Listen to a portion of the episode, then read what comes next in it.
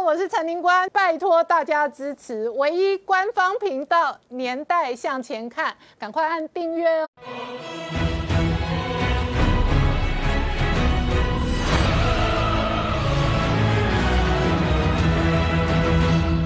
年代向前看，向前看年代。大家好，我是林官，欢迎我们忠实观众跟粉丝朋友扫描 QR Code 订阅《年代向前看》YouTube 官方频道。我们看哦，今天美国内部传出来最新的消息哦，川普的团队可能同意这一个政权交接，不过他本人还是发了推特文抗议哦。那这里头呢，在美国内部的纷扰的同时呢，白宫的强硬派哦，再度封杀中国企业黑名单。这一次路透追踪报道哦，这一个黑名单高达八十九家，其中可可能呢？这一个另外强硬的法案是哦，国会议员提的最新法案，全面禁止投资中企。然而，在这个时间点发展的黑名单当中，中国的航空企业 C 九幺九这一次可能会走向华为第二的命运。那美中的这一个关系恶化的同时呢，这一次哦，亚太情报的总指挥官史达曼访台的同时，今天国建国造正式开工，未来预计二零二。会有新进度，而美台之间的军事联盟哦，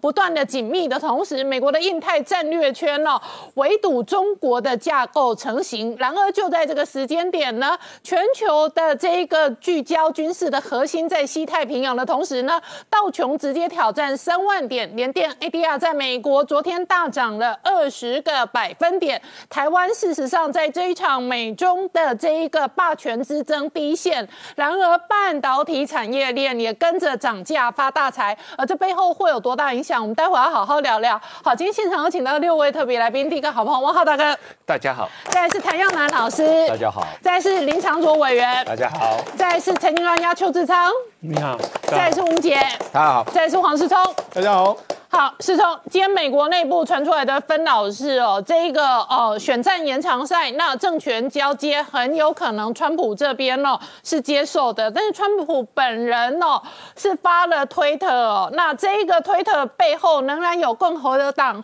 未来后续的政治攻防，对，应该这样说啦。川普已经同意展开政权交接的程序，但是他不认为他是败选的，他会继续，包括说法律战，甚至要上诉到最高法院，还是继续打下去。但为什么会有这件事呢？他今天在 Twitter 上面发，就说他已经指示了这个这个总务署的署长呢，Murphy 为民主党的这个当选人呢，这个拜登进行所谓的过渡的这个程序。那他里面来讲到，就是说我还很感谢这个 Murphy 在这段时间对他的支持。啦，因为没有他的命令的时候呢，他对他是坚诚、坚定不移的这个奉献跟忠贞。但是他认为呢，他在这一段时间遭受到所谓骚扰、威胁，还有不当的对待。他说：“我不想在他身上看到这些事情，那我也不想他跟他的家人、跟总务署的员工都发生到这样的事情。”所以，他同意。去进行一个展开一个政权交接的这个程序。那与此同时，其实这个 Murphy 在写给这个拜登的信上面来说，也有说到这件事。他说：“我也同意这个，我们已经这个接收到命令，要展开相关的这个政权交接的状况。但是他还是对他写信给拜登里面还是抱怨的，就是说他遭受到很多的这个威胁这些事情，他还是跟拜登抱怨的。所以言下之意呢，事实上这个美国目前的政权交接似乎已经可以开始展开部分的这个状况。好，那当然了，政权交接的时候，大家都关心就。是那拜登的这个所谓相关的人事怎么布局呢？嗯，根据最新出炉的一批人事案里面来说的话，当然外界最关心的是国务卿的人选。嗯，那国务卿的人选呢，由这个布林肯来出任。那这他其实也是原本的热门人选。那国安顾问来说话，由这个苏利文来这个接任。好，那我们来讲，事实上他们两位呢，都是呃，我们都。判判断说未来拜登到底是跟中国政策会怎么样？其实他们两个有非常重要的这个方向，因为苏布布林肯呢，他常年是这个拜登的这个幕僚，那他今年九月曾经表示说，哎，中国是美国最大的挑战，但是跟中国大陆完全脱钩，这是不切实际的，所以他未来会用这个所谓建立盟友的关系呢，重新有效的在建立美国的影响力。那我们知道。事实上，布林肯呢，他是在这个约莫是小布希的时代的时候，他进入所谓参议院里面，那去担任参议院外交委员会的这个助理助哎助手总管。那因为他当时的这个拜这个拜登呢，他本身就是外交委员会，而且参议院的这个老老的这个参议员嘛，所以他们两个就有深厚的感情。那两千零八年呢，拜登第一次挑战这个民主党的党内的这个初选对垒奥巴马的时候，当时布林肯就是他的这个成员之一，那也是重要的成员。那因为我们知道，在那次的这个奥巴马跟这个拜登的这个竞选之这个党内初选之后。拜登变成了奥巴马的副总统人选，那布林肯也随之就进入了他们未来的总统的这个团队里面。那在这个奥巴马执政的时代里面，布林肯先后担任的，包括说像副总统拜登的国安顾问，然后还有这个奥巴马时代的这个副国务卿，他他。哎，副国家安全顾问，然后在二零一五年的时候上任成国务院的这个副国务卿。那因为他在这，我们知道说，从这个奥巴马时代的尾声的时候，他有所谓的重返印太、重返亚太这样的做法。那一般的也认为说，其实都跟布林布林肯也有也有一些关系。事实上，我们这个蔡英文总统在二零一五年还是总统候选的时候，曾经有去美国。那去美国，他进入美国国务院里面见的人就是布林肯。那甚至在二零一六年布这个小英当选了之后呢，布林肯也有这个贺电跟他恭喜。那甚至在今年，我们不是放宽这个美猪的这些管制之后呢，其实布林肯也有推文表达说，哎，台湾跟美国的这个未来的这个。经济呢可以更加的紧密在一起，所以，我我再加上说，其实拜登当选之后，我们的这个驻美代表这个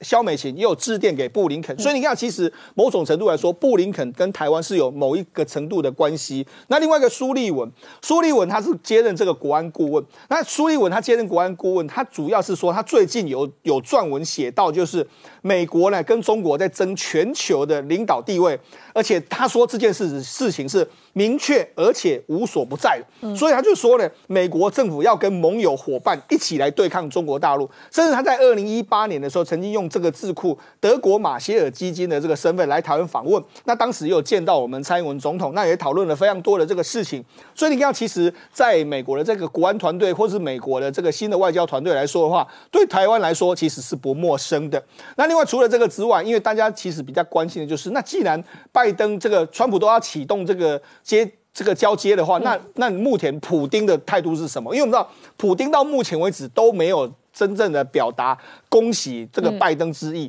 那他还说了，哎，我们现在不急着这个去押宝了，因为。押宝任何一边，对我们俄罗斯其实并没有好，并没有好处。嗯，然后又说呢？美国常常批评我们俄罗斯选举怎样不公。他说，其实美国才存在很多的这个很多的这个这个所谓这个缺陷嘛。所以他反而是这样。然后他就说，因为你美国民主这么多缺陷，那你有什么资格批评别人？好，那这其实是普京趁机的这个告白之外，那我们看其实川普一方面还是继续在打他的这个他的上上诉，或者继续打他的这个诉讼战。最新的这个进度来说的话。宾州的这个法院呢，驳回了包括邮寄选票，因为这个川普阵营呢是说邮寄选票是无效的，嗯，就驳回之后呢，现在朱利安你说 OK 啊，反正宾州不行的话，我们就上诉到最高法院，嗯，那最高法院里面来说。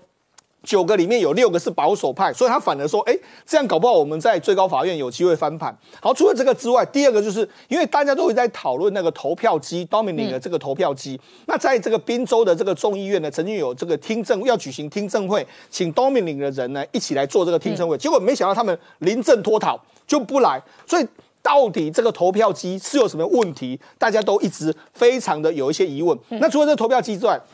我们现在看到这个画面，嗯这个画面是什么呢？这个画面是在这个广东的一家工厂的画面。那这家工厂平时是做所谓伪造发票，还有做假账的一些东，就这些 paper 的东西。他就说呢，从七月起呢，我们有量产的大概五十万张的，用五十万张的速度呢，在做大量的空白的美国美国选票。你可以看他秀出来这个，他秀出来的这个是他印刷了这个制造了美国的选票。选票。那其实我们可以看到，其实美国选票就大概是。长这个样子，是我们在媒体上看到都一样。他就说，其实呢，这因为美国的这个选票每一周每一周是不一样的，但是这家地下工厂可能提供他的有包括说像密西西比州、那佛罗里达州还有北卡这几个州的原始档案。他还说，这是其实都来自同一个客人呐。那这个客人呢，他说可能还有做其他州，或许不止这几州。那他就说了，其实这个他他就说，以他们下定的时候说，你不用担心你的钱，不用担心什么，我们一定会都给你付到钱。那他只说这个大。略的说，可能这个来源是来自于北京。嗯，好，那他是说，哎，这个我们先把这个做好之后呢，然后可能分批的送到用医疗物资，还有私人信件或是贸易等的这个包装之下送到加拿大还有墨西哥等地，然后后来可能还要再用从这些地方进入到美国。好，那这是空白选票这个部分。另外，因为这几天来说的话，美国的公民记者也去查一个人，叫做尹尹启威。这个尹启威是谁呢？他是中国大陆的红三代。他证实了一件事，他是说，的确，今年在全美各地有有查获非常多来自中国的假护照，还有假证，还有假证件。那因为这其实呢，在美国之音有报道过。这个到今年的这个八月十号为止，美国的当局已经截截获大概八呃五万四千七百一十八张的假身份证。那这假分假身份证要干什么呢？因为你有空白的选票之后，你必须要有假的身份证，两个都在一起才能够去投票。所以如果有从这些蛛丝马迹来说的话，你都可以很明显的看到，似乎。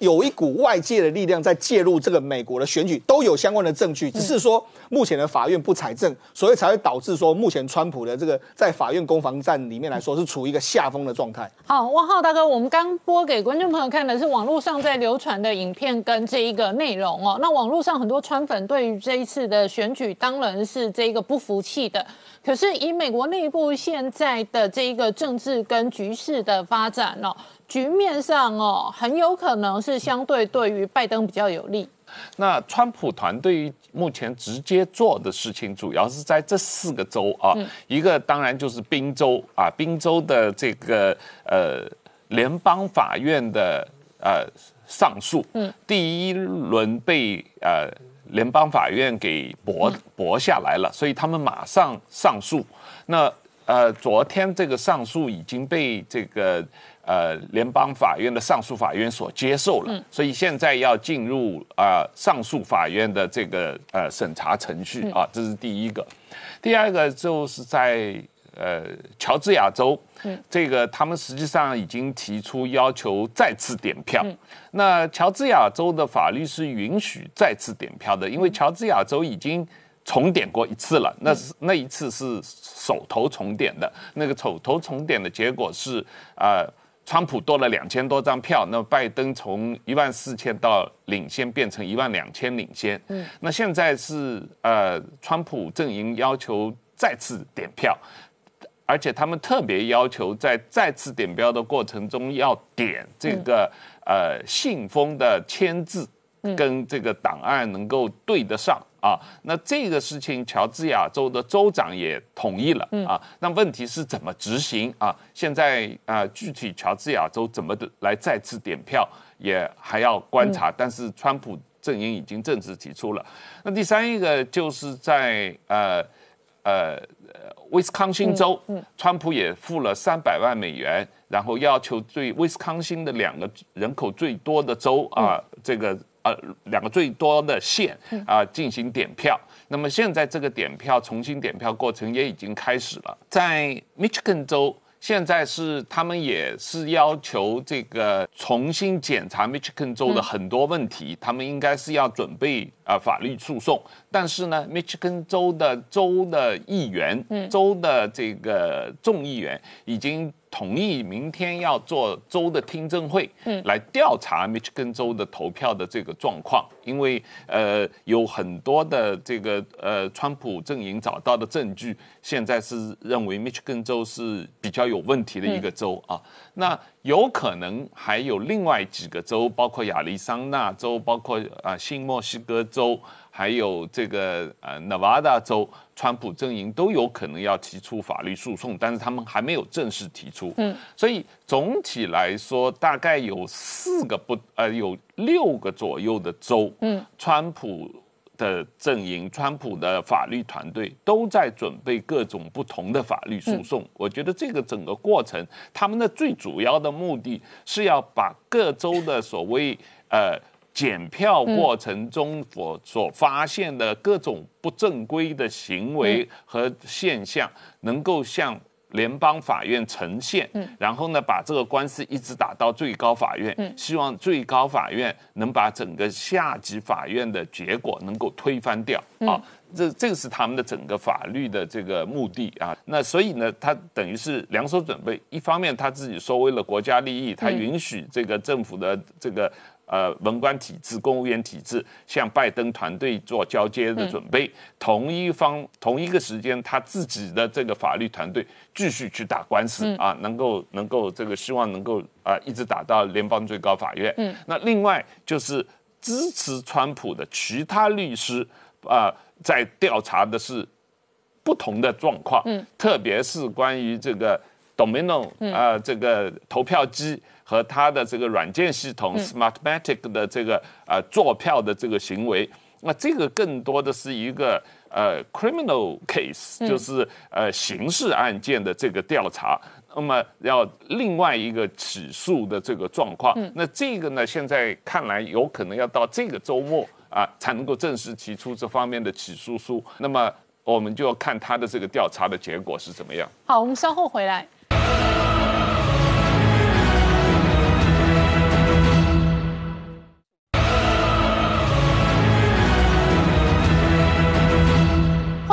年代向前看的节目现场，我们今天聊的是美国内部的这一个总统大选陷入纷争的同时呢，昨天这一个亚太的情报官史达曼哦，这个访台的同时，今天呢国建国造、浅建国造哦正式开工。我们看一下今天早上最新画面。我们透过了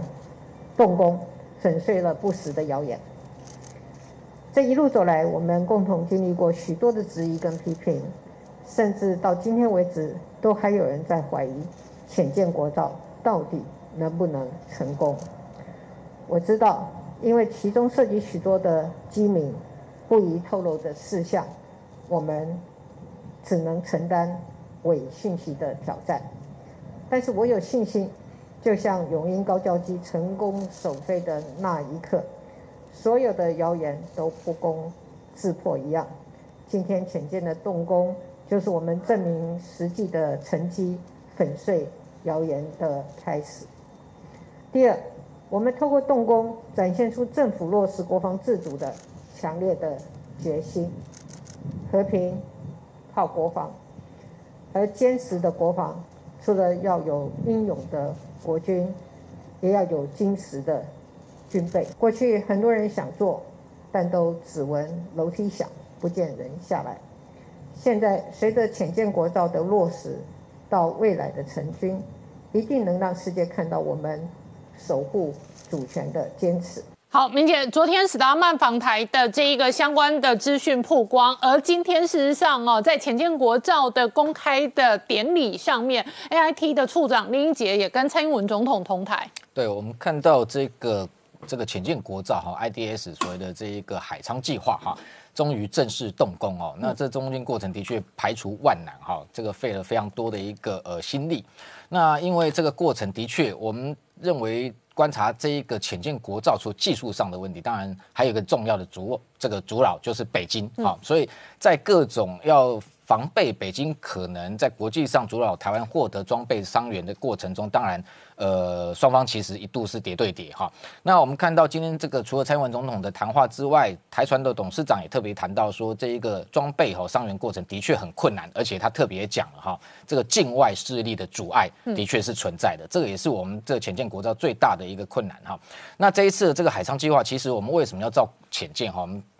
这从源头讲一下，台湾的海军其实我们在呃潜舰是重要的一个战略武器哈，所以当然这个国际的管制哈是非常严格，所以台湾过去来讲，台湾海军早期一路下来想要筹获潜舰，其实都受到这个很多的一个障碍哈，包含像一九六零年代那时候，其实这个老蒋时代那时候就有武昌计划，那跟意大利哈分了两批，先是买了这种两人的小型的微型的突击艇哈，那造了七艘，但是那个效益不好哈，那后来又买了两艘哈，呃也是微型突击。请这个 S X 四零四型的这个突击艇，现在我记得还应该放在这一个呃这个在左营的这个海军的前舰基地哈，我们都还看过。那这样的一个过程，其实后来我们当然是谋求希望能够获得比较。这一个呃中中型的一个潜舰哈，真正具备所谓战略核主的能力，所以后来一到这个一九七零年代，大概开始就美国有在呃对台湾伸出援手。不过那时候也是美方顾虑台海的一个军事平衡，所以那时候他提供给台湾的两艘嘎比级哈，也就是现在常常大家在讲说已经是非常老古董的这两艘潜舰哈，那时候其实是二战退役下来的潜舰，提供给台湾先做训练之用哦。那也一方面避免就台海的这一个军力失衡，因为那时候解放军的前进的部队可能兵力是更弱的。不过一路下来，我们看到解解放军的这个。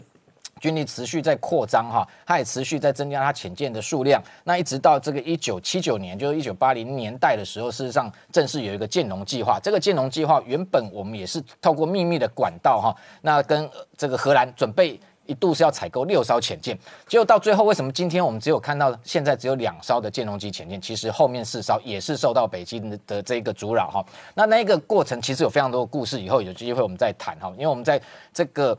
透过台湾的军方海军也好，去跟这个荷兰接触过程中，为了避免被这个中国阻扰和打压，其实也是透过很多各种的一个变换的模式，最后才能拿到这两艘潜舰。而且这两艘潜舰后来拿回来，我们连舰上配备的鱼雷其实也都没有。所以我们的后来使用的这种德制 SUT 重型鱼雷，还是透过另外的秘密管道，透过印尼再去跟德国采购。所以这些过程其实非常的辛苦哈，一直到本来二零零一年那时候，小布希政府啊。这个正式宣布对台的军售里面，居然有八艘传统动力潜舰。那时候我们在这个采访新闻的时候，其实是非常高兴的哈，因为台湾好不容易，而且可以一口气拿到八艘，而且是最新最现代化的美国帮你制造的。当然后本来规划后面有几艘是希望在台湾也是用组装的方式，不过在当时的在野党哈，这个我印象中写了非常多次的新闻，一再在立法院的这一个。委员会阻扰这一个军购预算高达六十九次，否则我们看看十九年前那时候，如果美国出对台军售通过了，那预算也过了，其实这八艘潜艇现在都已经在服役了。台海的一个水下战力绝对不会到今天如此失衡的一个状况。那今天变成说回过头来也不得不，如果你今天潜舰。这样的一个战略武器，军方的作战需求评估认为有必要，那就当然必须要造。那只是说过程中，因为我们看到先前奥巴马政府这个民主党政府，他跟中国走得很近，所以在后来小小布希政府下卸任之后，浅见的这个军购案一直就这个拖。这个一一直延宕，拖着到最后变成胎死腹中的一个状况。所以，二零一六年蔡英文政府上台之后，决心要打造潜舰哈，那要用国造的方式。当时外界是有非常多的一个质疑哈。那当然一个很重要的一个关键，当然美国的协助是很重要。但是美国当然在过去来讲，它也对于所谓的这一个提供给台湾潜舰技术，它有顾虑，因为美国海军自己内部，你看现在美国的这个各型的潜舰哈，有八十几艘，但是全部都是核动力。那为什么不愿意对台军售潜舰？因为今天出售给台湾的，如果是传统动力潜舰，美国海军内部有一派的人，可能就会主张说，美国是不是要恢复打造传统动力潜舰？那这一个部分，美国海军的一个主流都是用核动力潜舰，所以他们有内部的争议的这个顾虑，所以后来对于对台再出售潜舰，他们一直是拖延着哈。那好不容易有突破的这个呃这个新的一个突破在哪里？主要在于说潜舰最重要的前端，我们看到这三年多以来哦，基本上已经经历过几个。这个步骤，第一个就是合合约设计，第二个细部设计，第三个一个叫水流测试。那合约设计就是说，你今天潜舰的构型要能够按照台湾的作战需求，先把它设计出来。潜舰里面有几万个精密的零件，你要把它组装在一起，其实是非常非常高度的一个技术。那特别是像战斗系统。是它的一个主要的一个战力，然后还有包含像它的一个声呐啊，还有推进系统等等。那这些所谓的关键的红区哈的零组件，其实必须要依赖啊外购的部分。其实这个不会演，这个至少有百八十一项之多。那我们前面就有的了解，很多部分其实还是现在不能不方便谈。但是我们那时候是透过某个欧洲国家获得一个。就是潜舰设计的一个蓝图的一个方式。那前端有了，后来美国其实国务院他也看到说，你台湾的确有能力开始启动这样潜舰国造的一个步骤，所以他后面他也来跟着协助你。所以这几年这大家在外传说他的战斗系统，美方似乎没有同意。就我的了解，这个是我跟军方高层查证过哦。基本上战斗系统的部分，我能够讲的部分就是说，目前大家已经有曝光的哈，战斗系统部分本来是有雷神跟这个。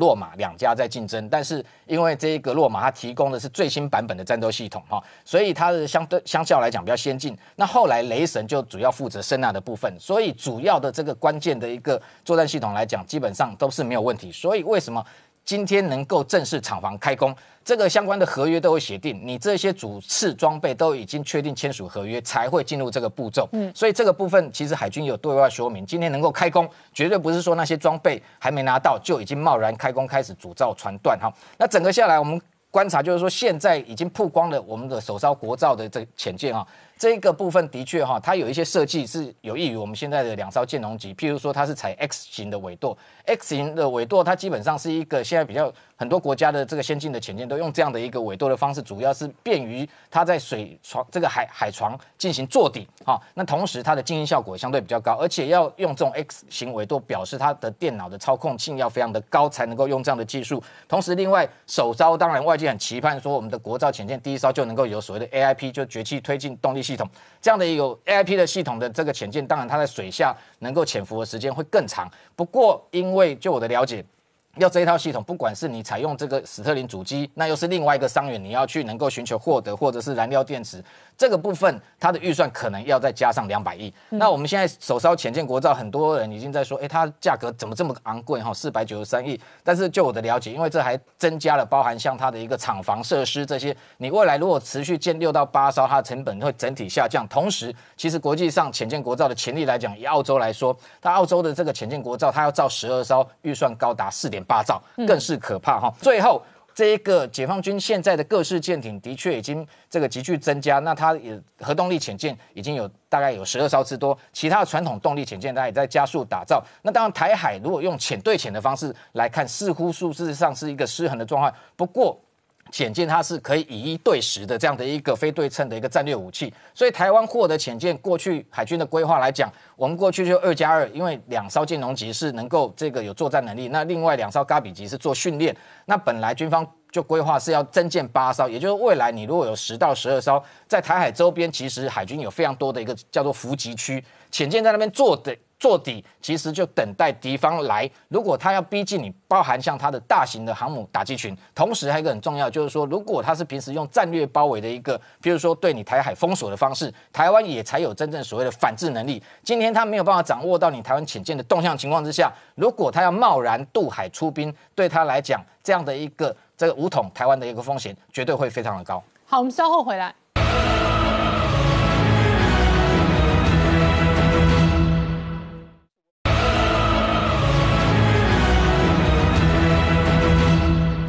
回到年代向前看的节目现场，我们今天聊的是美国内部政治陷入纷扰。那川普主政这四年当中，对台军售一共有十次。然而，在这过去四五年以来，事实上台湾是不断的强化本身的国防跟军事能力。那回应对应的当然是中国的文攻武赫。今天美国的国安顾问欧布莱恩有公开新的谈话。好，陈罗委员，我们刚刚看到的是欧布莱恩对于中国非常强硬的谈话。那事实上哦，过去四年以来，台美的军事合作、美国对台的军售，乃至于今天的浅见国造开工典礼，A I T 的丽英杰跟蔡英文总统同台哦。事实上，台美全方位的合作，特别是在军事上面哦，对抗中国的。架构是越来越鲜明。对，其实哈，我们在立法院有的时候会看到有一些这个反对党的委员哈，他们常常会讲到说，这个好像美国对台湾的支持只是这个嘴巴讲讲哈，出一张嘴等等。但是其实上，我其实事实上，我们从军事的这个方面来看的话，就很明显，他其实是不止出嘴，他也出力了哦。除了像 O'Brien 他在这个访问的时候会去提到对台湾的支持以外，其实他实际上像我们现在这个浅进国造的部分，其实我在外交国防委员会从上一届到现在这三。三四年以来，看到今天这个开工典礼，其实这个感触非常的多。因为前面呃，可能有一些这个不太了解浅见国造的这个朋友会以为说啊，就开工而已，离做出来开工好像是第一天，那好像到做出来要很久。事实上，最困难的部分都解决了才可以开工。就像刚刚我们明杰说的一样，前面最困难是包括伤员。这个中国在全世界去打压你，去阻扰你，你要到哪里去把所有的设备都能够凑到愿意支持你的这一些商员，以及这个细部设计、合约设计，刚刚明杰都有讲到很细部的部分。那这些其实我们自己海军，我们自己国防部也花了很大的力气。其实这个我们这三四年来许多的这些机密会议在开哈。不管说外界有一些人哈，还有一些有心的这些，包括这个反对党的一些唱衰，然后其实从前面就一直唱衰，说伤员的问题啦等等，就一直唱衰。到现在开工，当然还是有人在唱衰，甚至于到最近最常讲的就是说，这个红区的这个两项最重要的，包括这个战系整合的部分跟这个数位声纳系统又还没有给你，你现在就开工，那后面真的会有吗？这两个东西就是美国人要帮我们的，而且他们政府已经同意了。要不然今天 A I T 他来参加这个开工，他代表什么？他后来难道要自己打自己的脸吗？他后面的确要有一个知会国会的这一个程序，但是这个程序这个基本上就是知会国会而已。所以真的前面那三四年该做的最困难的部分，我们都已经解决了，才可以走到今天。那接着呢，其实这几天其实不只是今天这个重要开工典礼，其实我们看这个这几天，包括那个 Startman 就是印太情报指挥官来台湾的这个事情，其实这就是。呃，台美之间不断的在证明，好，不管说台湾旅行法，或是说这个美国这个嘴巴上面所有对台湾的的支持，也都用身体力行的方式来支持嘛。嗯，不只是之前这个阿萨尔或是 Crutch 来台湾，现在是包括武官也来台湾，那这些都是对台湾的这个台美关系。当然，过去台美之间就有很多台面下的合作，但是现在就是。要把这样子的两国之间的关系正常化，他来就是正大光明来。虽然有一些关于这个国防机密、关于一些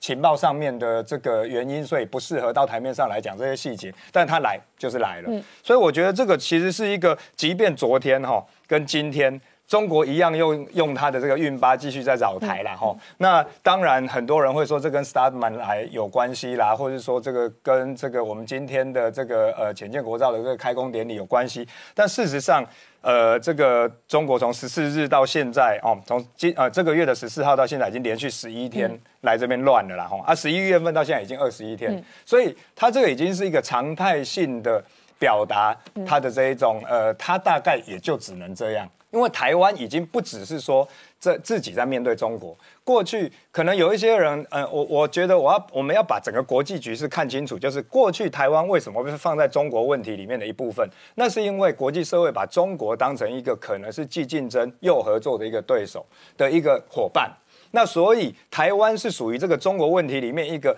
不要最好卖来乱。靠后诶一个部分嘛，所以以前我们的问题往往是放在中国问题里面，那现在其实。国际社会在防堵中国的这个扩张，借由它经济的实力，跟它运用科技，那对世界的渗透，对民主国家的这个动摇，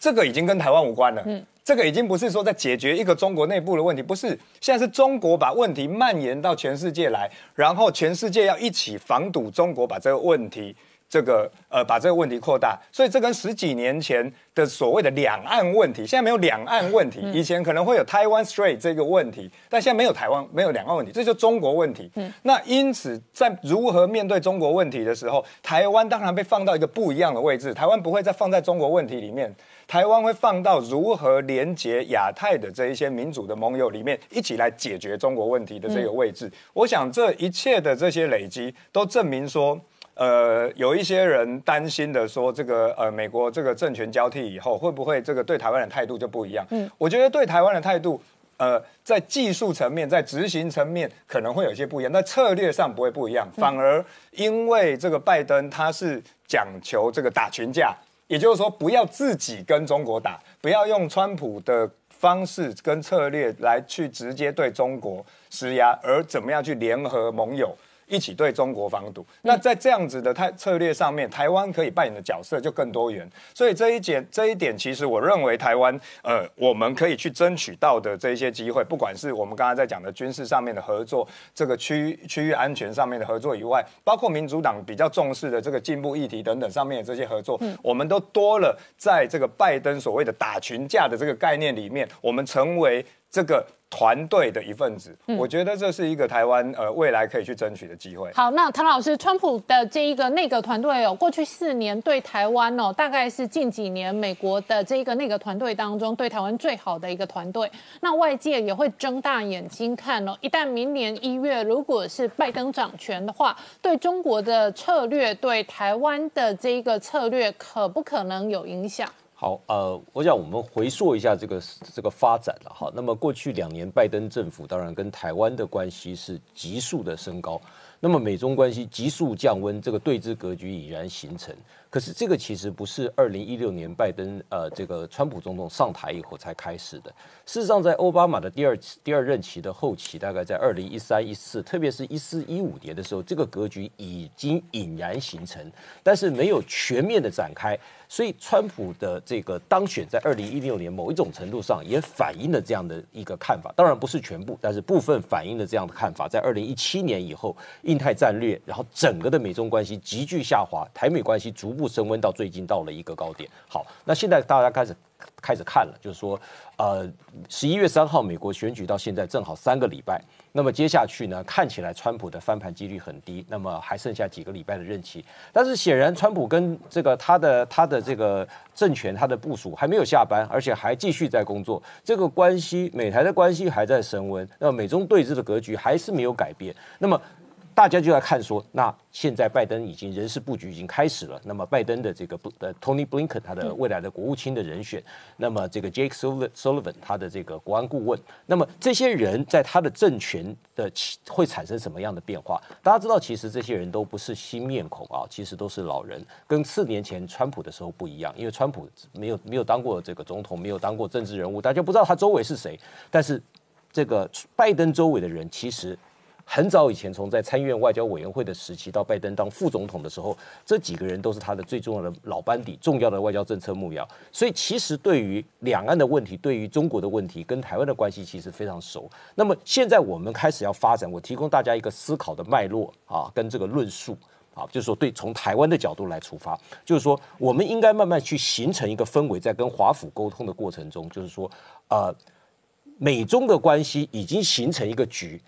需要改就要改变，短期之内不太可能，甚至是一个不可逆的关系。可是无论如何，纵然在中长期美中关系要重设重开机，纵然有这个可能性，你不能够以台湾为代价，你不能够以美台关系的降温为代价，你甚至要明确的对中国表示，对北京表示说，不管将来的美中关系如何，他要明确的拒绝北京对华府的要求，说你美台关系要降温。啊这样的要求跟期待是不切实际的。我们在一开始的时候就要形成这样的氛围跟论述，说未来如果这样发生的时候，这两条是平行线，就美台关系跟美中关系是平行线，而我们希望这个关系不会，美台的关系不会因为美中关系在未来发生任何变化而改变。那么这个论述。其实我会把它叫做说是台湾论述，就现在开始在台湾跟华府的台北跟华府的对话，等于说在拜在在个拜登政权的重要的外交政策幕僚里面，已经慢慢引然形成。纵然这个拜登的团队的多边主义需要在中国在部分的合作，他也曾经做说说过他反对全面脱钩这样的话，但是。这个整个的印太的布局，而在台湾在这个整个的布局中，美台关系的重要一环，我想这个部分我们会持续的在台美的对话中，非常清楚的从呃友呃民主党友好的政策呃智库以及周边的这个外交政策团队里面呢，去强调这样的论述，去形成对台湾有利的论述。好，我们稍后回来。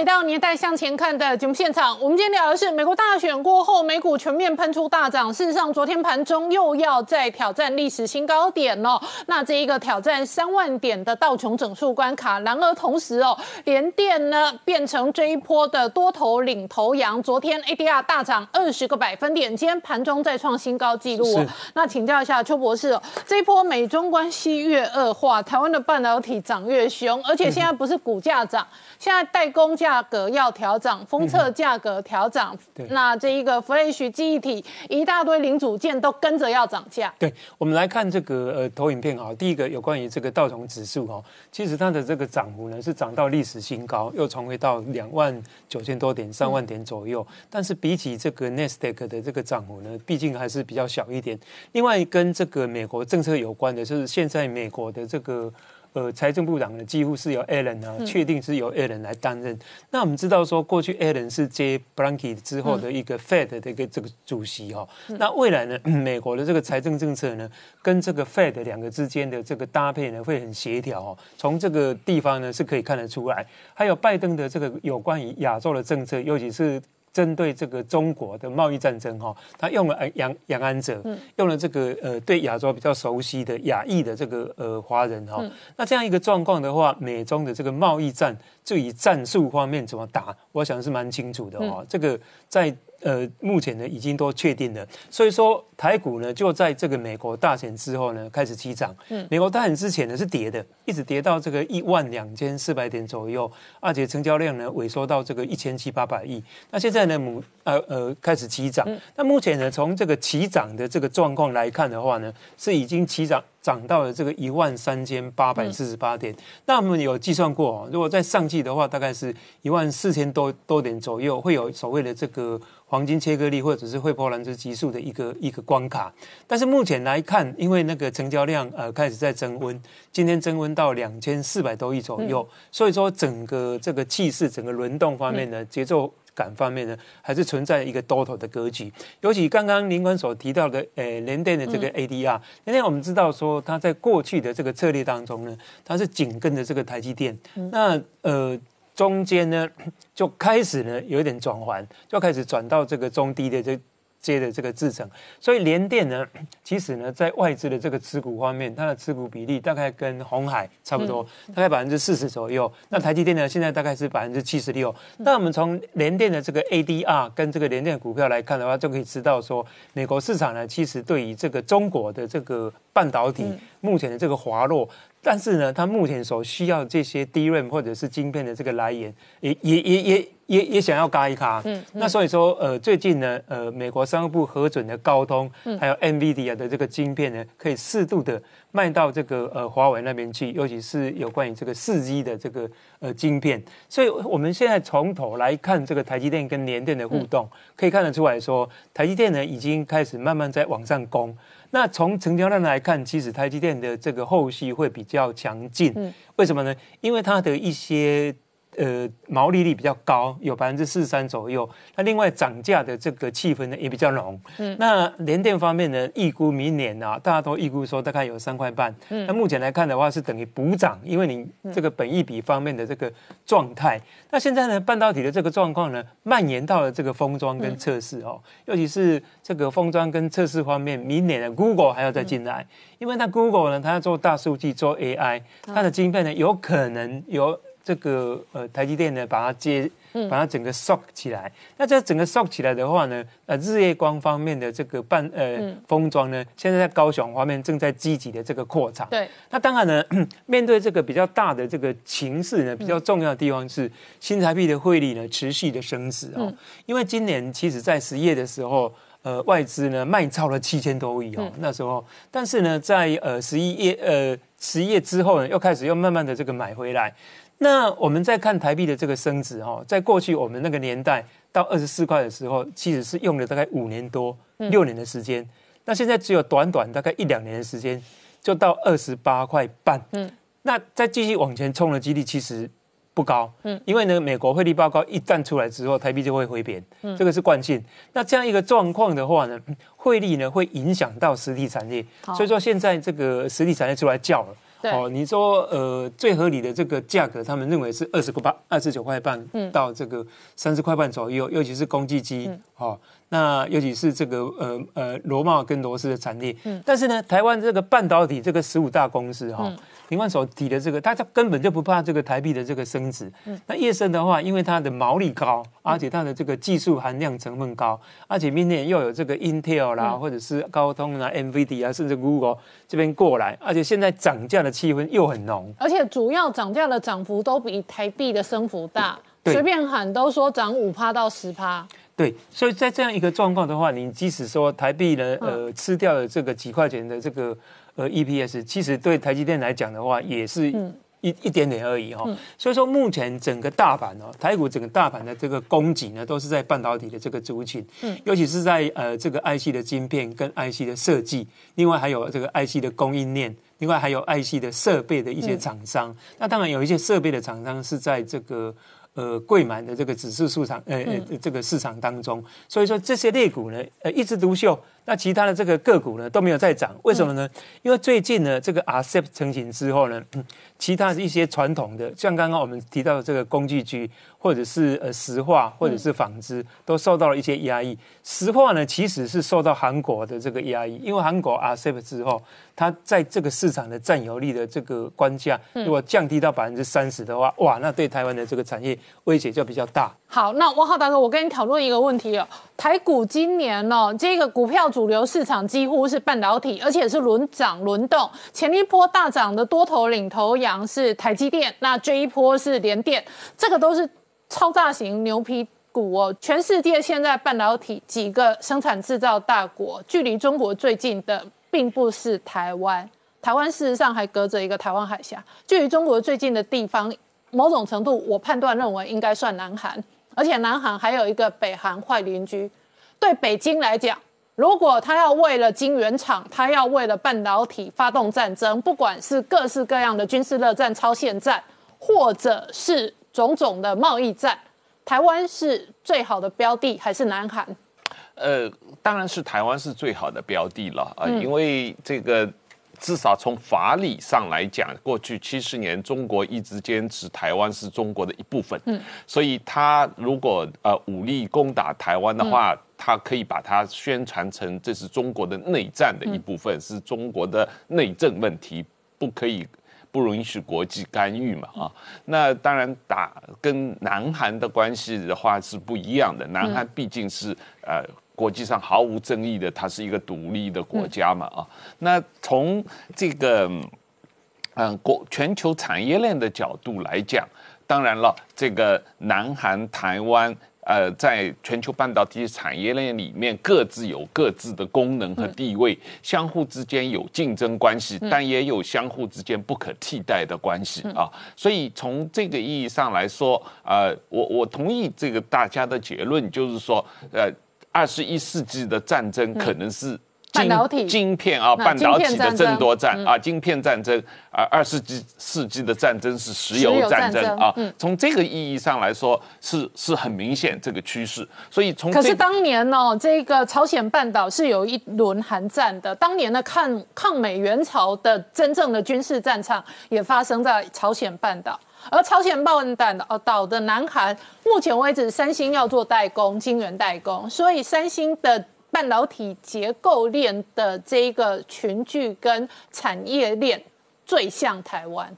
呃，是是，从这个意义上的三星的半导体的产业链，是它几乎一个公司，呃，代替了整个台湾的产业链，而且它比台湾还多了一大块 DRAM。这个上游的这个 DRAM 的这个晶圆的呃所以对北京来讲是硬拿台积电还是拿三星？呃，对，但是三星有一个问题，三星和或者说是南韩总体来说跟北京关系是比较友好的，所以从北京的角度，他要获得三星的产品来说，应该没有太大的困难。嗯，但是呃。对于台湾来说是情况不一样的，台湾受美国的影响更大。那如果美中关系严重恶化的话，美国像针对华为那样对呃对中国实行全面的高级半导体的禁运的话，那个对呃中国的打击会更大。从这个意义上来说，台湾的作用可能更关键。好，我们稍后回来。Hello，我是陈林官，拜托大家支持唯一官方频道《年代向前看》，赶快按订阅哦。Hello，我是陈林官，拜托大家支持唯一官方频道《年代向前看》，赶快按订阅哦。欢迎回到《年代向前看》的节目现场，大家好，我是林官，欢迎我们忠实观众跟粉丝朋友扫描 QR Code 订阅《年代向前看》YouTube 官方频道。我们看哦，台美这阵子的军事合作交流不断的更加的紧密。那一九五四年当年是曾经签下美台共同防御条约了，现在看起来美中的新冷战的格局很大的核心主轴仍然是在军事的部分，包含川普的团队全面禁止投资中企。这个都是在强硬派的考虑跟提案当中。然而，也因为这一次最新的封杀黑名单，主要核心包含了军工产业，也包含了中国的航太企业，所以呢，中国客机哦上天的这个飞翔梦碎，同一时间哦，这个 C 九幺九的客机哦，很有可能形同华为第二。那这一次呢，受限于白宫的封杀令哦，将来前途恐怕不大妙。然而就在这个时间点呢，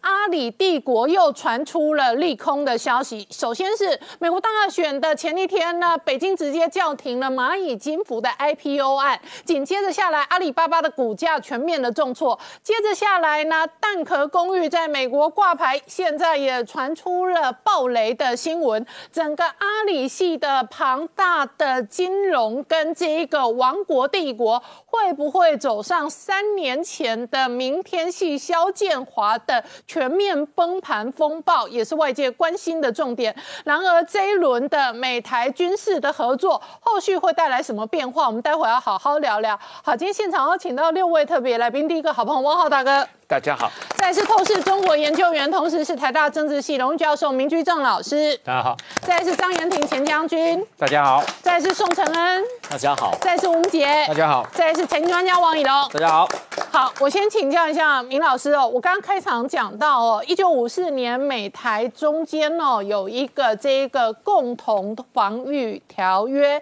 那这里头也影响了当年的台海的军事安全。然而以这这几天的情势的发展，昨天传出来是哦，美国的这一个情报官的这个指挥官史达曼哦，那神秘访台，今天呢，事实上在台湾国建国造的。动工跟开工的场合上面，蔡英文总统跟 A I T 的这一个处长林英杰也同台。你怎么观察台美军事一连串的变化？嗯，应该这样说，就是呃，两岸关系的紧张呢，其实不单只是两岸的问题，它一定牵涉到美国或牵涉到世界大国。呃，最近这两天大家谈的比较多，就是这位情报少将来台湾访问。那究竟是不是这位情报少将，我们不晓得。但引发了一个很重要的讨论，就是说，呃，美国跟台湾之间呢，会不会重建这是二十多年前或三十多年前呢，停下那个军事同盟？那我们得要了解这件事情呢，我们找稍微回顾一下，就是当年我们的军事同盟是怎么签下来的。其实，在这个第二次大战要结束的时候呢，大家看到呢，苏联开始快速扩张。那么，美国为了对对抗这个扩张呢，美国就打造个叫做围堵政策，我们会讲过。而围堵这政策最具体就是环绕在苏苏联的外围呢。打造了一系列的双边的跟多边的军事同盟。到了大概反正一九四九年内战打了差不多了，然后我们真的败退到要到台湾的时候呢，美国就很彻底就决定说我要跟中共联手去对抗苏联，所以联中制苏呢，那时候大概这个这想法出来了。就在那个一九四九年的年中到一九五零年年初，美国官方出来讲话讲过几次。基本的基调呢，就是气台论，就是最早版本的气台论，一九四九、一九五零。所以美国还做的这个联中自书大梦的时候呢，突然间韩战爆发。韩战爆发的时候，其实美国当时想说，如果你中共不介入韩战的话，那我就不管台湾了，你去打台湾，然后我去收拾韩国，收收拾北韩。但中共在这时候我就不细说了，简单说做了一个错误的战略选择。他决定参战，然后跟美国对抗，所以他打下呢，美中结仇。好，前面我讲说，当苏联在扩张的时候，美国不是采取围堵政策吗？环绕苏联的外围建立了一系列双边跟多多边条约，其中最重要就是北大西洋公约组织，简称北约。嗯，所以当时的围堵呢是不包含中共在内的。如果当时中共决定说倒向美国这边或只是中立的话呢？那么，美国对苏联在亚洲的围堵线会在中苏边界。嗯，结果现在这个中共一参战之后呢，美国的围堵政策就要修改，它的围堵线就不能摆在中苏边界，它就考虑说，如果要围堵的话，要连中共都一起围堵进去。嗯，所以这围堵线呢就拉到了台湾海峡。嗯，啊，所以这一往东南一退呢，退了这个好几千公里。美国当时呢想的还不是中美协防协定，或者说台美这个共同防御条约。美国当时想的说，在亚洲呢打造一个叫做东南亚的北约，简称东南亚公约。当时希望说让台湾参加东南亚公约，虽然叫做东南亚公约，是美国、英国、法国，然后澳大利亚，再加上巴基斯坦，然后加上泰国这些国家，所以真正亚洲国家没有几个。但是呢，叫东南亚公约，换句话说，它是一个亚洲版的一个北约的构想，但不到那个地步。中共非常担心，中国说希望这个台湾不要参加这个东南亚公约，这样的话将将来我解放台湾会比较容易一点。所以中共为了阻止台湾参加啊，那段时间呢对台湾做了很多动作，其中最有名的呢就是九三炮战，就对对金门这个开炮。九三炮战呢是产生了一定效果，所以英国、法国、巴基斯坦，然后再加上菲律宾反对台湾参加东南亚公约。美国一看说，好吧，那你们反对，那台湾就进不去了。嗯，但是呢，我的对中共的围堵线呢、围堵圈呢不能少。嗯，那怎么办呢？只好自己来把台湾拉进来。所以这样子，台湾阴错阳差的，反而跟美国建立一个叫做美美台协防协定，当然叫做中美协防协定或者叫公中美共同防御条约。简单说，我刚刚讲台湾因祸得福，本来要参加一个大家挑水吃的东西呢，就现在参加个两个人呢共同担水的这么一个美台军事同盟。简单说，台湾跟世界第一强国形成了一个单独的军事同盟，对台湾的保障反而大得多。所以台湾安全从此以后呢，基本上那二十多年呢高枕无忧。我很快总结一下我刚刚说了什么。嗯，美国原来准备是要联中抗苏。中共做了错误决定，参加韩战之后去对抗美国，美国没有办法，被迫同盟台湾。嗯，换句话说，中美协防协定很大程度是被中共逼出来的。嗯，好，那么这个协防协定呢，到最后当尼克森基辛级去拉拢中共的时候呢，那双方关系正常化。谈到这个问题，中共提出说要建交可以，但有三个条件。嗯，第一，你跟台湾断交；第二呢，废这个协防协定；第三呢，你要撤军，把美军官员撤掉。简单说，就断交三条件，啊，建交三条件，断交、废约跟撤军。尼克森是不接受，福特是来不及。做卡特上台之后呢，为了竞选连任，他接受了三条件。接受三条件之后，国会大吃一惊，说这还得了？那把台湾这么大的筹码平白就放掉，现在把筹码抢回来，所以国会就主导呢，成立一个叫《台湾关系法》，就我们多次讲过的《台湾关系法》过这个通过时候呢，是一九七九年。那这个美国跟中共呢也就建交了，大概维持多长时间？十年，十年之后爆发六四事件。六四事件爆发呢，美国还拿不定主要对中共干什么事呢？突然间，苏联跟东欧呢一系列的这个共产政权瓦解，美国在那时候还是重欧轻亚，所以大部分精财还是摆在欧洲。一想说这个千载难逢机会，立刻出手呢去加速裂解苏联，所以把中共摆下来了。中共被摆下之后呢，反而站稳了脚跟。然后过了两年呢，等到伊拉克的海山去打科威特的时候，美国因为联合国里面需要中共投票支持他，至少就是不反对他，不投不投那个否决权的票，反对美国出兵，所以美国对中共低头呢，做了一个让步。那么美国跟中共呢，等于是解解决了在一九八九年六四之后呢，双方冷冻的关系，重建关系。从那以后，大家回头看哈，美国有一系列的对中共的政策失误。简单说呢，他们建基于一个错误的理论上面，他们认为说，如果这个中共这个经济改革上一路走下去，按照过去传统的民主化理论，嗯，中共会因为这个经济发展，慢慢的就和缓和缓，最后走上民主化。所以美国怀抱着信念，就拼命推这个政策。嗯，那其中比较有名的就是两千零一年的零二年，让中共参加世贸组织，就我们过去讲过。而美国现在回头去看，中共参加世贸组织十几年当中呢，国力快速上升，经济实力呢增长为九倍，然后有力量争霸全球。嗯。那么也就因为有了这钱，然后有这种全球影响力呢，它是在全球范围之内进行统战、渗透、收买乃至威胁，嗯，搞到今天美国发现说，我活生生的把一个对手呢养到这么大，嗯，那经过这么长时间，大家回头去痛定思痛去检讨，所以我一直在讲，我说美国到底怎么认定他的朋友、他的敌人，然后他的排序如何，这个非常关键，嗯。那我们过去提过，川普总统呢，大概是美国近年来的总统当中呢，比较明确看见中共对这个美国乃至对全球安全跟民主自由这个价值观呢造成威胁的一个崛起的强权。嗯，所以下定决心说，我必须要反击。嗯，然后得到两个有利人士帮忙，一个叫彭斯，一个叫庞佩奥。嗯，好了，那么这个结成铁三角之后呢，他们开始全面修改对华政策。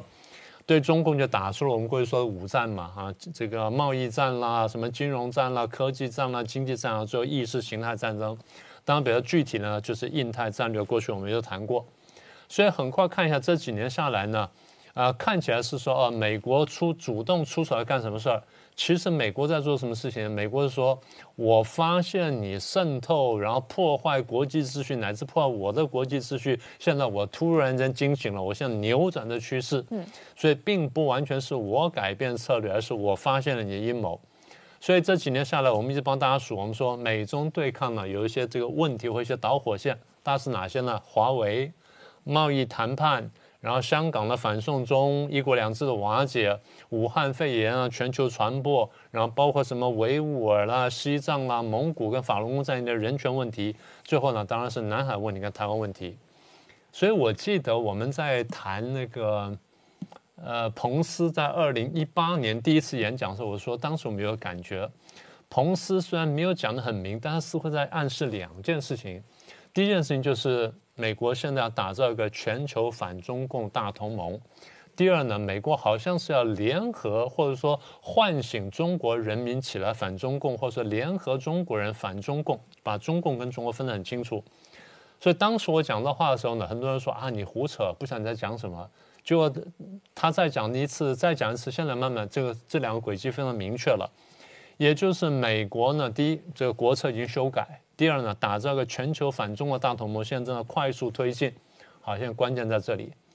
看起来美国在打造这个全球反中共大同盟的时候，准备把台湾纳进来。好，会有什么影响？我们稍后回来。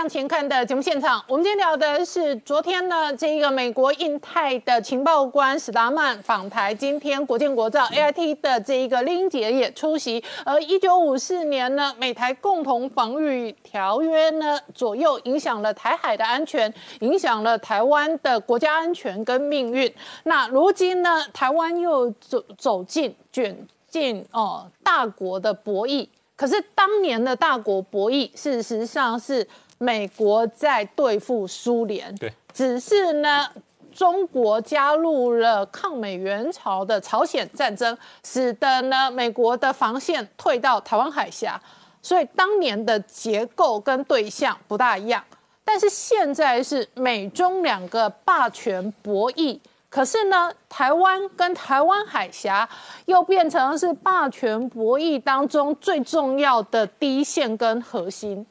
呃，这个大国博弈我还得再再加一个面向哈，它不是一个单纯的大国博弈，它是我一直讲我说它中间还有价值观的争斗。嗯，简单说，美国这几次大国博弈呢，不管是你说大国博弈或叫什么，它的围堵的核心就是反对共产主义。嗯，这是非常明确的。就像当年反纳粹跟反日本军阀一样，它是反对共产主义。所以我刚讲说，当美国在二零一八年释放出这好像要打造一个全球反中共大同盟这个讯息，然后又可能纳入台湾的时候呢，中共是非常担心的。中共是又惊又怒。所以当时我就讲，我说中共呢开始要对台湾做各种各样的动作，而美国如果说看懂的话，美国会做各种各样的动作。最后，我当时预言我说，美国跟中共双方都拿台湾当作牌来打，当作棋子来下，而台湾空前难受，空前安全，嗯，就是我的这个意思。所以各位看到这几年来呢，大体上就这样走。好，那我们现在回头看，就是说，当美国在这个修改这战略的时候呢，在川普的整个战略、全球的战略市场当中，台湾扮演什么角色？当时我们最惊讶就是他刚刚当选还没就职的时候。就打电话给小英和川英通话，这是一个非常厉害的一一步棋。嗯，那后面各位看到就多次的军舰啦，然后军机啦，通过台湾海峡附近，又通过台湾的西南。那最近还又出现的事情，再来就军售台湾，那么再一个呢，大家比较少注意到，就是美国修改内部的法律，让这美台之间交流呢变得比较顺畅、比较方便。啊，台湾旅行法啦，亚洲再保证法啦，台湾保证法、国安国防授权法跟台北法案，这五个法律呢，从不同的面向呢，让美台之间交流呢变得更加顺畅。嗯那么在军事跟在文化甚至在政治各方面交流呢，都这个好用很多。那还有一个就是庞佩奥跟彭斯呢多次发言力挺台湾，把台湾的角色提得非常高。就你刚刚提到的。美国好像希望说把台湾的 model 呢复制在各个地方，他明确讲说希望大陆参考台湾的民主化的经验，然后台湾拥抱民主化，所以走得非常好。那话已经讲得很白了，所以最后我们看到就是高阶官员访台，从阿扎尔到克拉希尔，现在如果来的这个少将的话呢，这个关节都非常高的。所以现在我们可以做个总结，就是我们看到这这些美台之间的关系呢。它会上会升降什么的呢？跟中共的角色呢，其实很有很有关系。嗯，中共的威胁越高，不管是威胁台湾也好，或威胁美国也好，美国的对抗力道就越强。嗯，所以中共威胁越高呢，那结果就是美国跟台湾之间关系呢就越来越好。嗯。所以这次呢，也看说中共做到什么程度，但反过来呢，也要看川普的决心。如果川普灭共的决心非常强的话呢，他可能国内跟国外呢都会得胜。嗯，但如果灭共决心不强的话，有可能国内国外呢两两步棋呢都是输掉。那最后就回到美台同盟了。美台同盟，我认为可显性的美台同盟就再签一个什么同盟条约呢？机会不大。当然不说完全没有，但机会不大。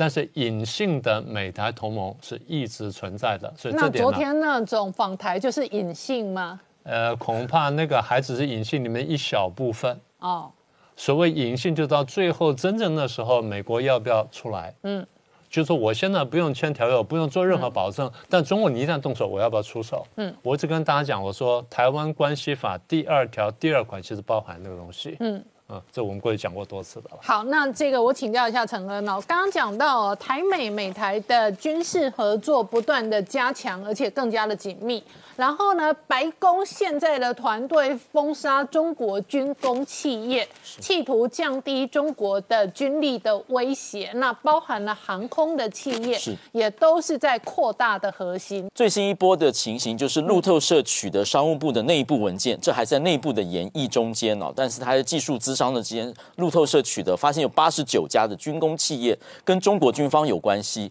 那么他现在把它名列出来，那么这是他一连串，他五六五月间。六月间的时候，有大概二十间的时候，就有航空的、船舶的、电子业、电信业，还有海康威视、华为等的公司。八月的时候又加了十一家，加包括这个中交建，就是帮他做“一带一路”的，还有做火箭的，还有化工集团，还有三峡。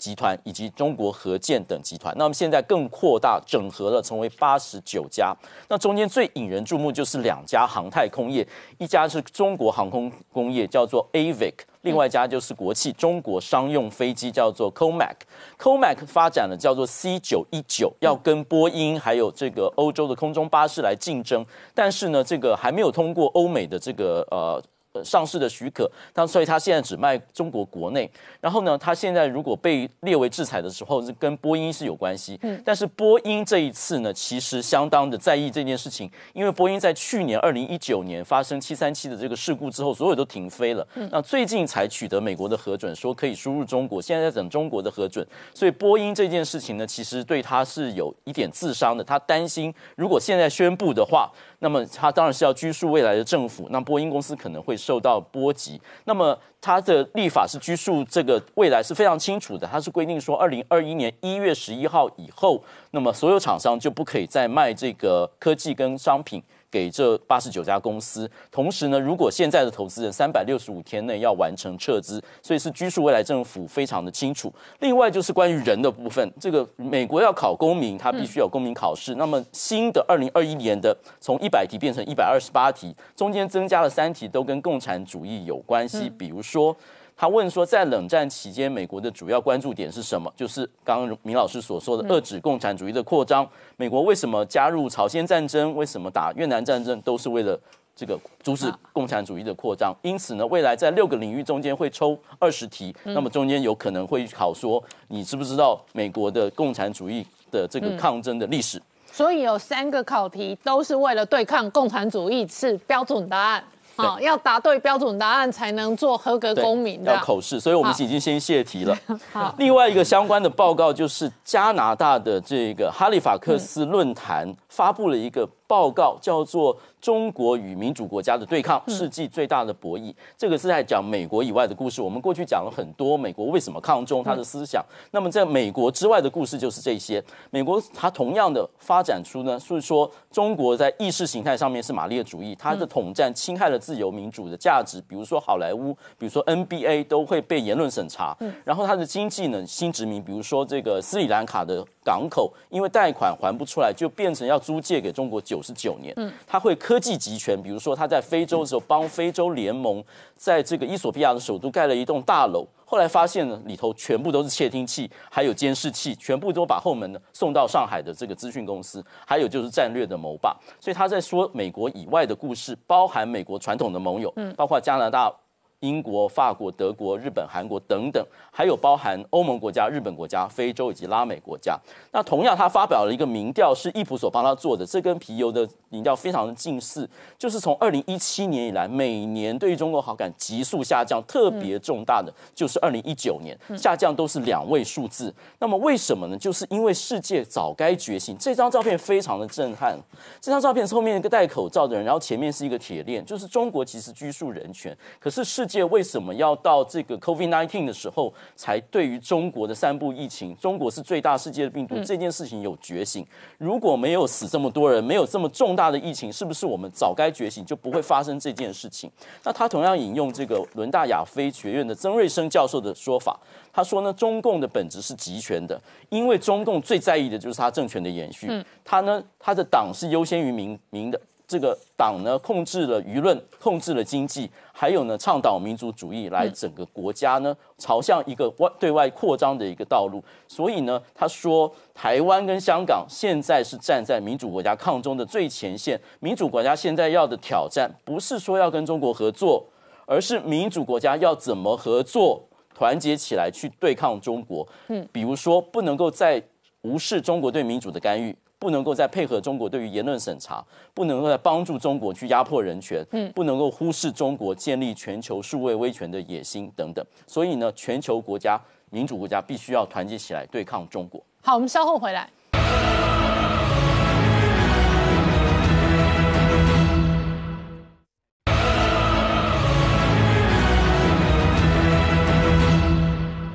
年代向前看的节目现场，我们今天聊的是美中关系全面恶化的同时呢，白宫新的封杀黑名单，外界关心哦，包含了中国航空企业，特别是哦这一个中国内部哦国产国机的 C 九幺九，很有可能走向华为的命运。那我们看到就是说，这个刚刚谈到路透有报道，川普要准备要可能哈要宣布制裁，有八十九家跟这个解放军有关的这个。呃，中企的清单，那中间包含一家外界瞩目的这个叫中国商用飞机公司啊。那事实上，呃，这样的一个制裁跟 C 九幺九的一个发展到底有什么关系哈？其实当然最重要就是 C 九幺九的两大关键，第一个是它的动力系统，第二个是它的一个操控系统，其实都是美方提供的一个关键技术哈。那中间特别是像这一个。呃，C 九幺九它使用的其实就是这个 GE 哈，这个通用电气公司哈，那等于跟法国一间叫赛峰集团合资一个叫 CFM 这一家公司生产的 LEAP One C 型的一个发动机，那这个发动机其实哈过去。最早在二零一四年，美国的商务部其实陆陆续续有通过审核，有出售给这一个中国哦，有一些数量。那具体的数量不知道，但是到目前为止，大概有消息是说，目前 C 九幺九已经有一百零六架的这个飞机哈，在进行试飞，还没有最后呃交机，但是已经有这样的一个一百架规模在试飞。那这样的一个 C 九幺九上面，呃，都是这个装设了两具哈这样的一个 LEAP。呃万 C 型的这种涡轮发动机。那这种发动机基本上推力大概有高达十四吨哈。那对于这一个 C 九幺九它未来的动力，当然就如同它的心脏哈。如果拿不到这个发动机，等于这一型的飞机哈就升不了上不了天哈。那同时还有一个就是说它的一个操控系统哈，就是线传飞控系统。那线传飞控系统基本上来讲，这关乎整个飞机的一个操控，等于它的安全性、它的燃油哦、它的这一个等于说它的安全跟这个动力都操控在美国的手上的情况之下，这两项系统如果这一个这家公司拿不到的话，这一架飞机等于如同一架废机哈，可以这样讲。那这这个另外一个这个线传飞控系统是另外一家这个叫翻成汉威哈，就是这个哈尼威尔他这家公司所做的哈。那其他其实大大小小整架飞机的一个这个。重要的关键技术其实都掌握在美国的这个多家的公司手上哈。除了这个之外，连那个小到譬如说除冰装置哈，譬譬如说防火的这种系统，包含像驾驶舱的操控等等，还有其他包含像美国的联合技术公司，或者是像美国的这个这个汉呃汉汉盛公司哈，这些公司多多少少基本上都是哈掌控的这个这个未来 C 九幺九的命运哈。那但是其实这个 C 九幺九的这个发动机，也就是说这一个。呃，LEAP 哦，万 C 这个发动机，川普有意哈，可能要停止出售给中国。其实，在今年二月就已经传出哦，那时候其实包含华尔街日报等都已经有说。这一个国安部门考量哈，担心这样的虽然是民用发动机，但是出售给中国，中国用 C 九幺九的名义去发展所谓的民航机，但是未来不排除非常有可能，他用逆向工程的方式哈，去仿造这样的发动机出来之后，未来装设在他自己国造的军用飞机上面，也就是最后走向军事用途。因为过去不是没有潜力，我们看到近期每天这个在台海周边，特别是西南空域这个出没的这个所谓运八的，不管是电侦机、反潜机、远干机这样的运八，其实早年就是这个中共跟呃这个苏联采购的 A N 幺两 B 型的哈这种的所谓的运输机，最后再去做逆向工程，自己仿造出来，然后再国造。那所以你看它变成一个重要的一个军事载台。那当然美方也有这样的顾虑，未来这样的发动机一旦这个中国用这种所谓的军民融合的技术，等于这个使用在军用上面，那可能它未来会进一步打造什么？它非常现在非常希望能够获得用这种涡轮发动机的一个。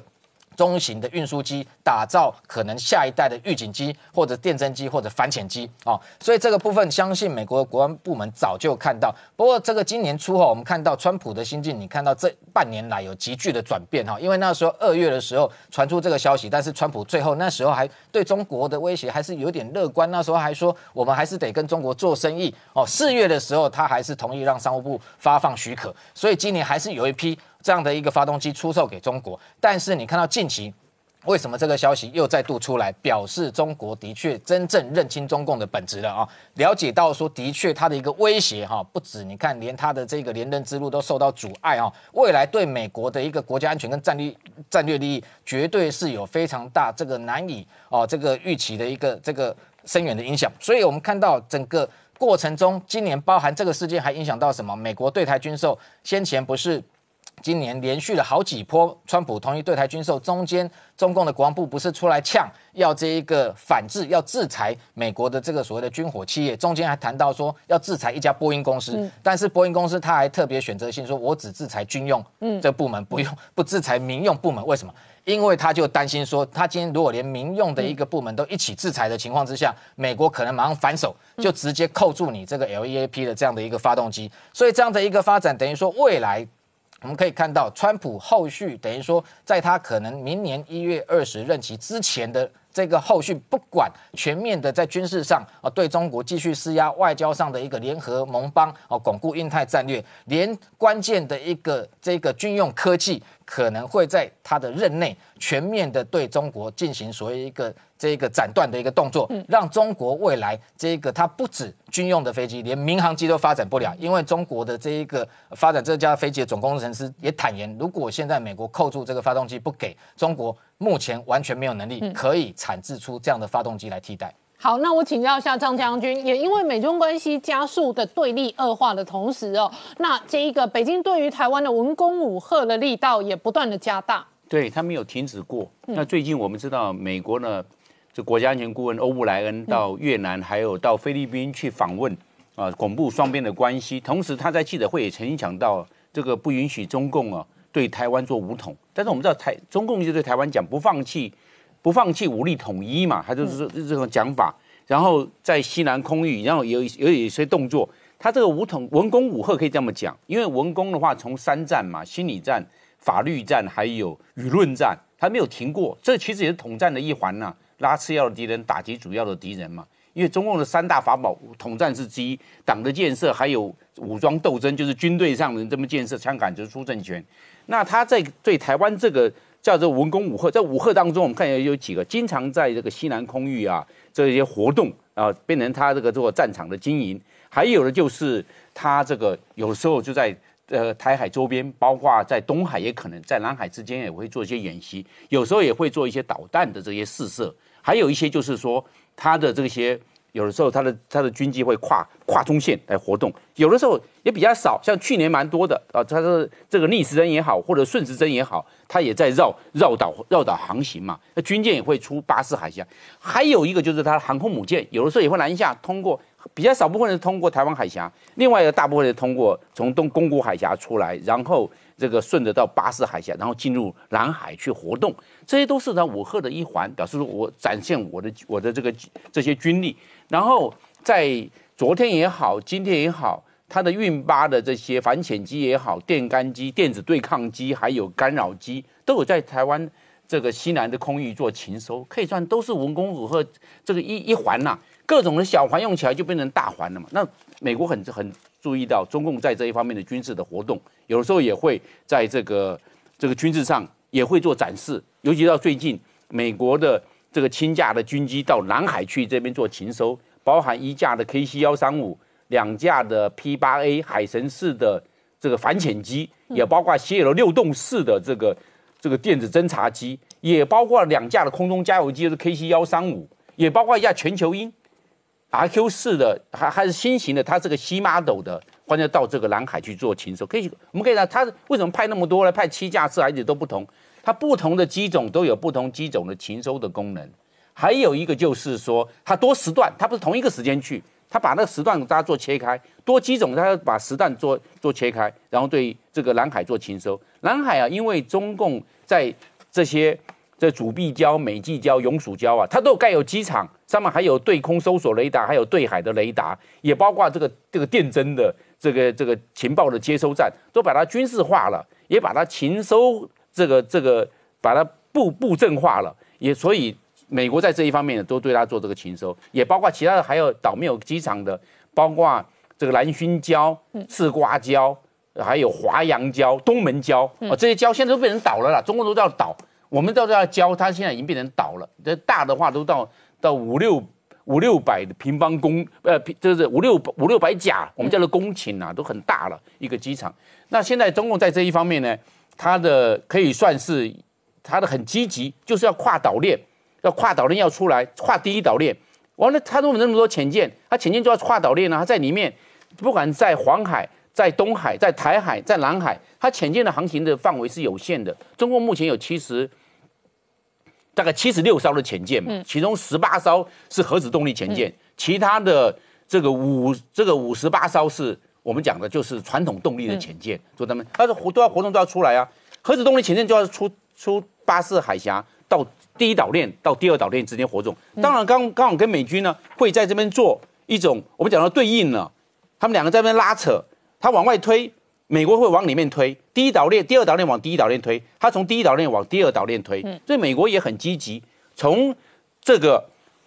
九月份的环太平洋军演到十月份的这个勇敢之盾的演习，一直到十月底到十一月初的利剑演习，一直到这个月的马拉巴尔在东印度洋还西印度洋演习，美国都在这个地方做活动。嗯，所以我们可以知道，美国在这一方面对对对应中共。在军事上的那么活跃，美国更活跃。嗯，那我们可以预判呢，在十二月，美国的那个会注意到中共会有两艘航母，嗯，最少会有一艘要南下。辽宁号的可能性最高，因为山东号的这个航空母舰，它在去年才成军，现在的它还非常的还非常的这个在作战的程度上面还没那么的成熟，所以我们可以了解，要注意到美国会注注意到中共这两艘航母的南下的活动。嗯，好，我们稍后回来。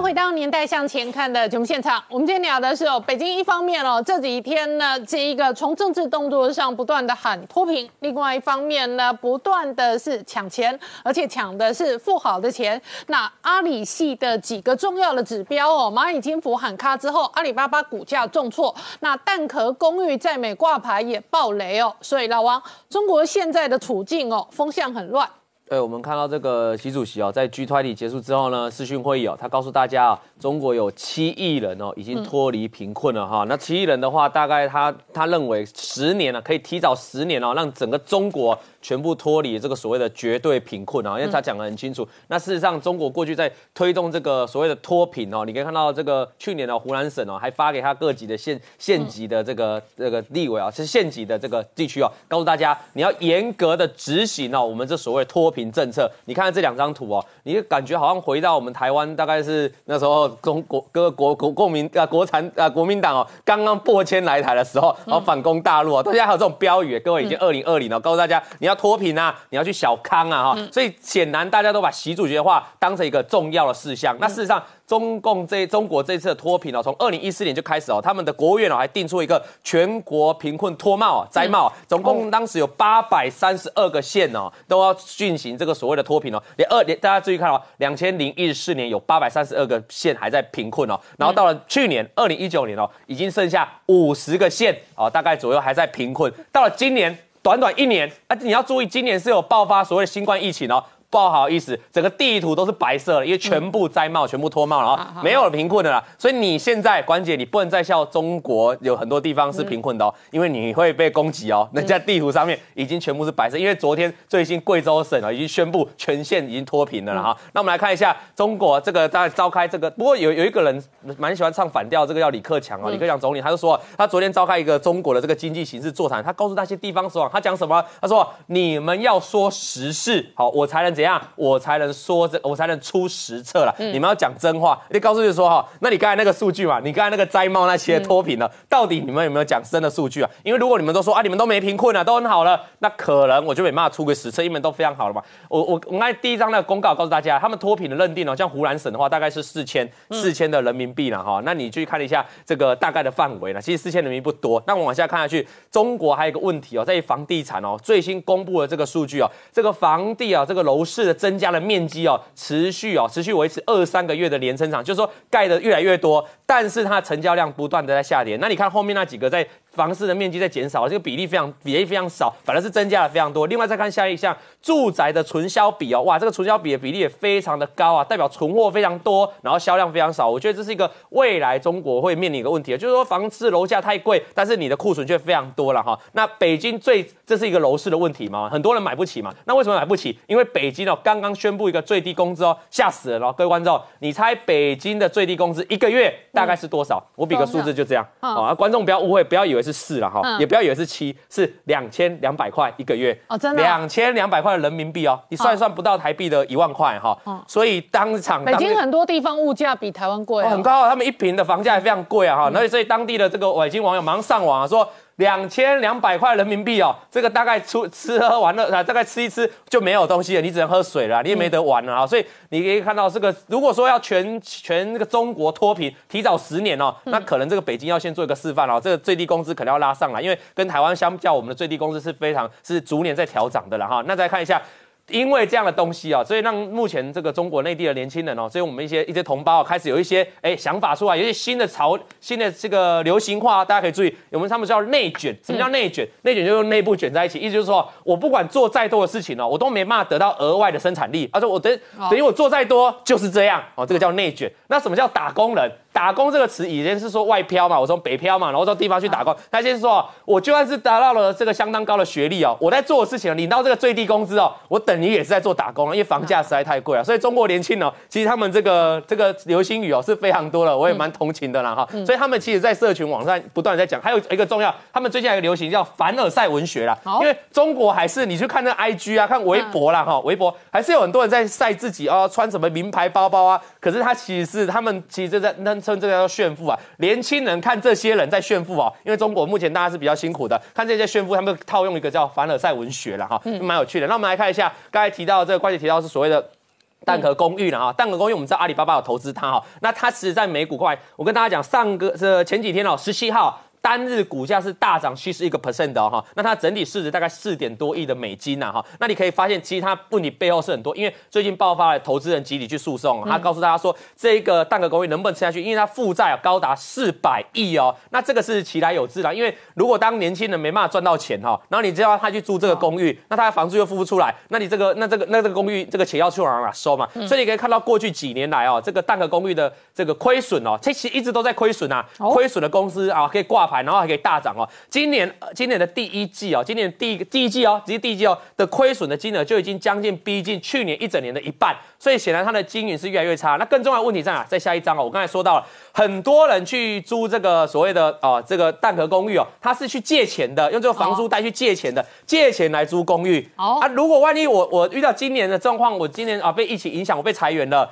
那我不但钱还不出来，那我这个蛋壳公寓住不下去，那或者是我就没办法付出房租，所以让蛋壳公寓整体的情况是雪上加霜嘛，所以为什么蛋壳公寓做不起来，就是越来越糟，这个亏损情况越来越大，就来自于这个现象了。好，我们稍后回来。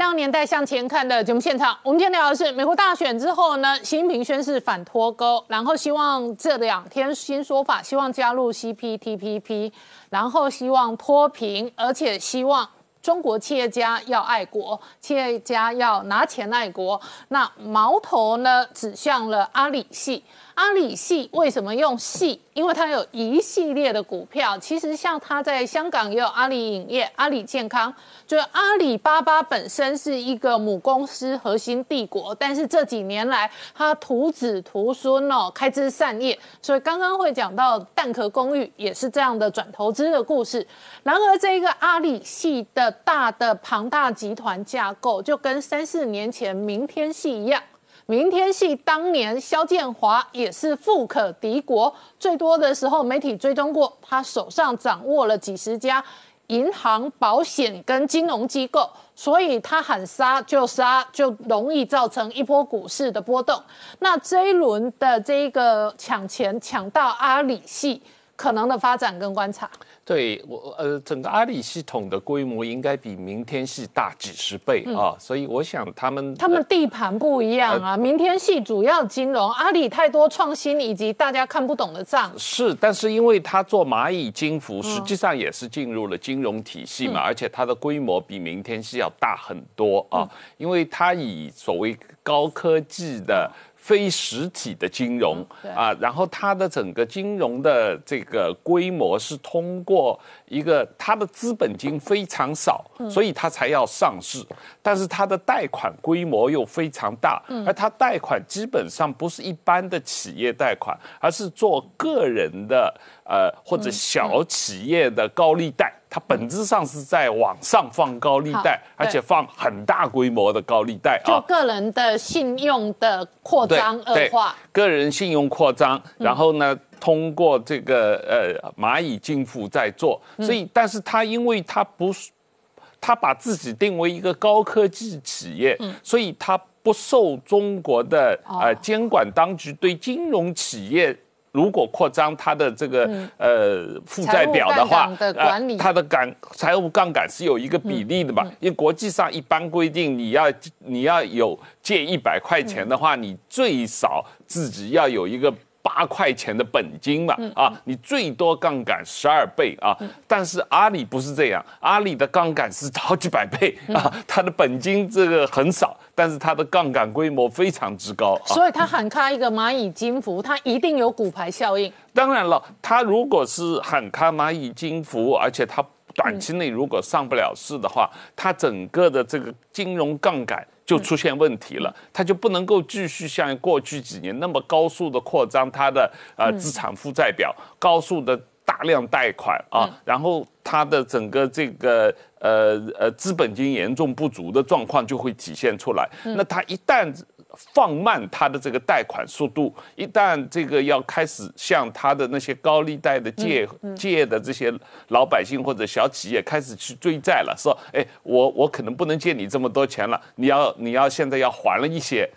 那些就开始出系统性的问题了。对因为第一，向阿里借钱的人非常之多、嗯啊。那第二，这些借的人都是都是呃呃，不是国营企业都是小额小额的借贷嘛啊。嗯那那但是他们实际上的金融实力也是比较弱的啊。嗯然后你突然之间，如果是要阿里要紧缩它的资产负债表的话，那会造成连锁的效应。嗯，所以从阿里系的这一个发展，乃至于接二连三，我们追踪过相当多的国有企业陆续传出了债务危机，整个中国的这一个一轮又一轮的债务风暴、债务压力，它是像一个循环一样的循环。对，因为现在国有企业的它实际上出现了一个状况，就是说，呃，这次因为疫情的关系啊，这个全世界呃。这个大部分国家疫情很严重，实际上需求是在放慢啊。对但是中国为了这个呃维持它的增长，它因为疫情控制的相对比较好，所以它还在大量的生产，希望出口嘛啊。对但是它出口的话，国际上这个呃需求实际上是有限需求是在下降的。那在这种情况下，他要解决他的这个供过于求的问题，所以他要主张内循环，要国内需求增加，才能够解决他的这个供过于求。他生产了很多卖不出去啊。那现在的问题是他供过于。但是问题是，他国内的需求能力是很弱的，所以我们才看到北京最低工资才两千两百吧，啊，全国有六亿人一个月的收入不到一千嘛，啊，所以在这种情况下，你国内的你再脱贫，脱贫也没用，因为你大部分的人是在中产阶级这个层面嘛，是在两千到三千这个层面，这部分人的收入上不去，他的需求上不来的话，你实际上中国的供需关系永远是一个。大的问题，所以它必须是大量的向外销，向呃外面就是呃倾销，嗯。啊，所以造成全球的通缩，然后它一定要通过“一带一路”，现在“一带一路”也出问题了，所以它要搞一个 RCEP，通过 RCEP 想要把中国产品向全世界倾销，啊，向东南亚倾销，但问题是呃，印问题度。东南亚也都是出口国啊，是啊也想要倾销、啊，所以现在这个 RCEP 就实际上是造成这个问题更严重。它实际上像一堆出口国，可是它没有市场国，谁要开放市场？实际上，今年为止啊，你如果把这个东 RCEP 的这十五个国家，它的这个出口的呃这个贸易的顺差，加在一起看的话，今年可能要达到将近一千亿人美金。嗯。啊，这个也就是说，他们的呃出口的量呃顺差非常之高啊。那么这么大的这个顺差，实际上是会造成跟美国的贸易冲突就更严重。好，今天谢谢大家收看《年代向前看》，也提醒我们忠实观众跟粉丝朋友扫描 QR code 订阅《年代向前看》YouTube 官方频道。我们的订阅突破七十六万人了，欢迎我们的忠实观众跟粉丝朋友订阅，按下小铃铛，并且按下全部通知。我们这两天也会上架网络独播版的特别节目，欢迎大家订阅、收看跟分享，谢谢大家，谢谢。